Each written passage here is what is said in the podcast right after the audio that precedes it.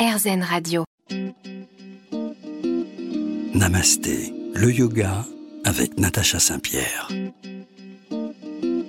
Elle est l'auteure du livre Yoga Coaching. Elle vous aide en ligne à pratiquer le yoga avec plus de 400 cours sur YouTube, des blogs, des podcasts et bien d'autres choses. Ariane, aujourd'hui, est notre invitée dans Namasté et nous allons parler de yoga pour débutants, de méditation, de vinyasa. On va tout aborder.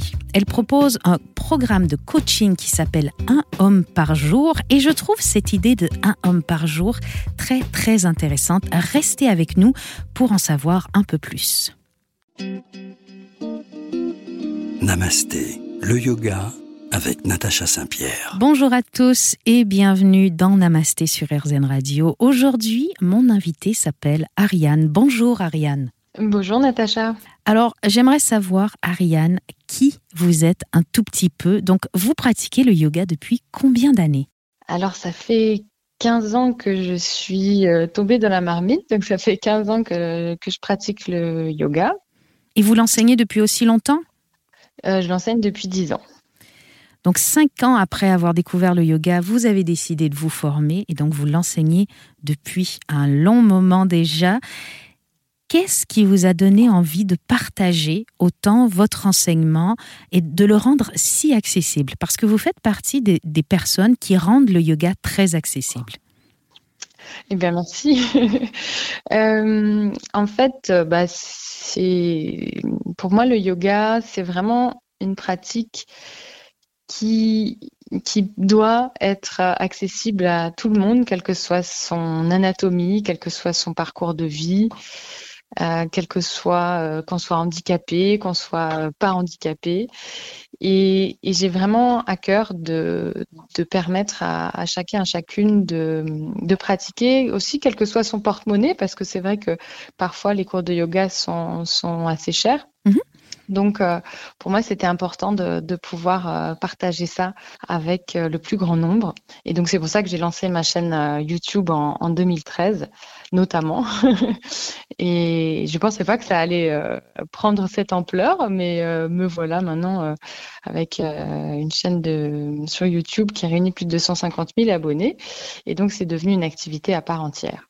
250 000 personnes qui pratiquent avec vous régulièrement puisque vous proposez des contenus réguliers. Euh, vous n'êtes pas le genre de personne à avoir euh, fabriqué finalement quelques cours et euh, après vous reposez sur ces quelques cours. Vous continuez de proposer continuellement du nouveau contenu. Alors oui, c'est vrai que ça va faire, je ne sais pas combien de temps que peut-être, enfin oui, ça fait plusieurs années que je propose un cours tous les vendredis sur ma chaîne. Après, là, on va peut-être un peu changer de, de, manière de faire. Je suis dans une période un petit peu de transition, mais euh, j'ai envie de continuer à, partager du contenu euh, qui soit toujours accessible gratuitement quelle que soit euh, la formule. Alors, j'ai l'impression que vous nous proposez un yoga euh, souvent physique via le vinyasa quel est votre yoga préféré à vous? Vous êtes plutôt Hatha, Vinyasa, Yin Yoga. Qu'est-ce que vous enseignez le plus? Euh, ben ma, ma, pratique a beaucoup évolué en fait et mon enseignement aussi. À la base, moi je viens de la lignée de l'Ashtanga, donc j'ai fait beaucoup d'Ashtanga quand j'ai commencé mm -hmm. euh, ma pratique. Et euh, après, je me suis rendu compte en enseignant, notamment, et puis quand j'ai fait ma, ma, formation initiale de, de prof de yoga, qu'il y avait d'autres manières de faire et que la plupart des gens euh, ne pouvaient pas ne pouvaient pas pratiquer l'ashtanga, qui est une pratique extrêmement physique. Oui. Et du coup, j'ai commencé à vraiment m'intéresser à d'autres à d'autres euh, pratiques, des choses plus douces aussi. Et aujourd'hui, ben, c'est vrai que le vinyasa, c'est un peu euh, j'aime beaucoup le vinyasa, j'aime beaucoup l'aspect créatif, euh, le fait de, de, de pouvoir, euh, ouais, de pouvoir beaucoup créer euh, de, de, de, séances différentes. Mais j'adore aussi euh, le yin, j'adore le, le, yoga restauratif. Je trouve qu'il y a aussi dans le yoga nidra, c'est c'est génial. Enfin, qu'il y a tellement de choses dans le dans le yoga. Du coup, j'ai pas forcément de, de pratique de prédilection. J'essaye de varier tant dans mon enseignement que dans ma pratique personnelle. Et sur vos réseaux, sur votre chaîne YouTube, entre autres, on peut retrouver, quelle que soit notre capacité physique, des cours qui correspondront à nos besoins, que qu'on ait un corps euh, fin ou fort, et, ou qu'on ait euh, même des, des handicaps, des blocages physiques.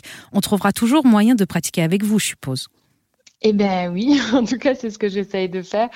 Euh, du coup, je propose aussi du, quelques séances de yoga sur chaise pour euh, les seniors ou pour euh, les personnes qui ont une mobilité réduite ou parfois même quand on se blesse. Ça peut être intéressant de pratiquer sur, sur chaise. Et puis ouais, des choses de très dynamiques, des choses beaucoup plus douces. Donc quel que soit un petit peu son, l'état de son corps, on peut trouver quelque chose qui va pouvoir nous nourrir à ce moment-là. Alors pratiquer le yoga au quotidien, même de chez soi avec Ariane, c'est possible pour tout le monde.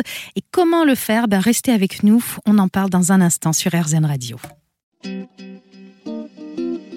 Namasté, le yoga avec Natacha Saint-Pierre. Un homme par jour, c'est la formule que nous propose Ariane avec sa chaîne yoga, avec ses livres.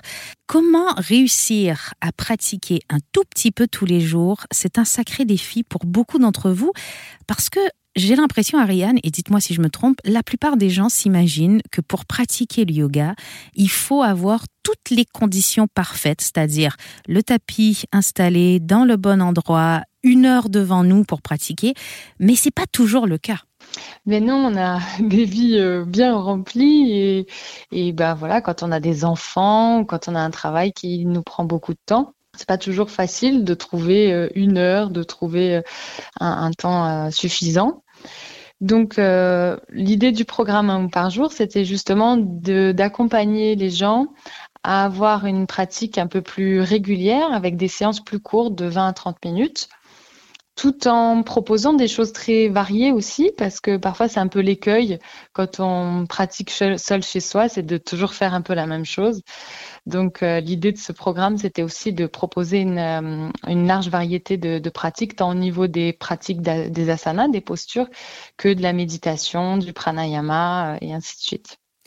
Alors pour se créer un lieu de pratique à la maison, quels sont les indispensables, les choses à côté desquels on ne peut absolument pas passer hum, je pense que c'est bien d'avoir un petit espace effectivement dédié euh, chez soi qui va nous inspirer, nous donner envie de, de pratiquer. Après, je pense qu'on est chacun, chacune libre euh, d'y mettre un peu ce qu'on veut. Moi, j'ai par exemple des bols tibétains, euh, un shiva qui danse. J'ai un espace pour ma pratique des asanas avec un tapis de yoga et puis j'ai un espace pour ma méditation.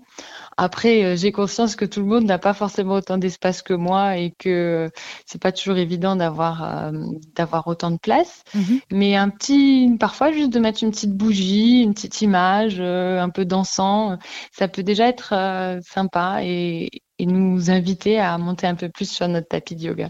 J'aime bien cette idée d'avoir euh, une petite bougie qui est dédiée à notre pratique de yoga, euh, qu'on n'allumera que lorsqu'on pratique le yoga.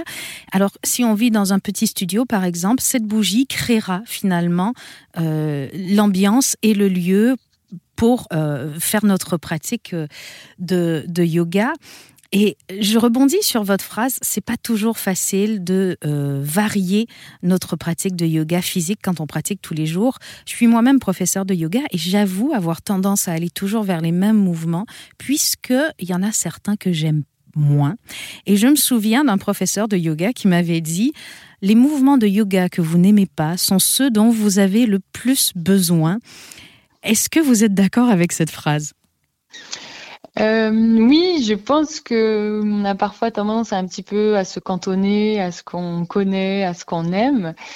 Et notre corps, en fait, il a besoin de bouger dans toutes les directions. En fait, on a un corps qui est fait pour euh, pour euh, sauter, courir, tirer, pousser, faire des torsions, décambrer, dépencher en avant. Et du coup, c'est bien d'avoir euh, un peu tous ces aspects dans notre pratique du yoga. Surtout que si on pratique constamment les mêmes mouvements, ben c'est pas en termes de biomécanique, le corps est pas très content et c'est là qu'on peut parfois se blesser parce que les articulations vont être un peu trop sollicitées tout le temps de la même manière. Donc, je pense que oui, c'est une bonne chose de, de, vraiment avoir une pratique assez large, surtout en termes d'asana. Alors, si on débute dans notre pratique de yoga, est-ce qu'on a des petits éléments à acquérir? Je, pense notamment aux blocs de yoga, au, tapis, aux coussins, aux sangles. Est-ce que tout ça est indispensable ou est-ce qu'on peut, euh, avec ce qu'on a à la maison, se débrouiller? Alors je pense que quand on commence, c'est pas la peine d'investir euh, des centaines d'euros dans plein de matériel. En fait, on peut même. Euh, moi, j'avais fait une vidéo lors du confinement parce qu'il y a énormément de gens qui ont commencé le yoga à ce moment-là et mhm. qui n'avaient pas forcément euh, de matériel à la maison. Et du coup, j'avais fait une petite vidéo pour expliquer que ben, même sans rien du tout, on pouvait pratiquer le yoga. Et c'est aussi une des choses qui est qui est géniale avec avec le yoga. Après, si on a envie d'être un peu plus confortable dans la pratique, c'est vrai que c'est bien d'avoir un tapis yoga, d'avoir deux briques. Et euh, moi, j'aime bien euh, le bolster, le coussin de yoga, puis mhm. une couverture, mais ça, en général, on a toujours euh, chez soi. Mais après, on peut aussi remplacer ces choses. Enfin, y a, on peut utiliser un livre, à la, enfin, un gros livre à la place de, de la brique. On peut bidouiller avec les coussins qu'on a. Enfin, on peut aussi s'arranger différemment. Alors si vous voulez continuer de découvrir la pratique de yoga selon Ariane, restez avec nous sur RZN Radio. On revient dans un instant.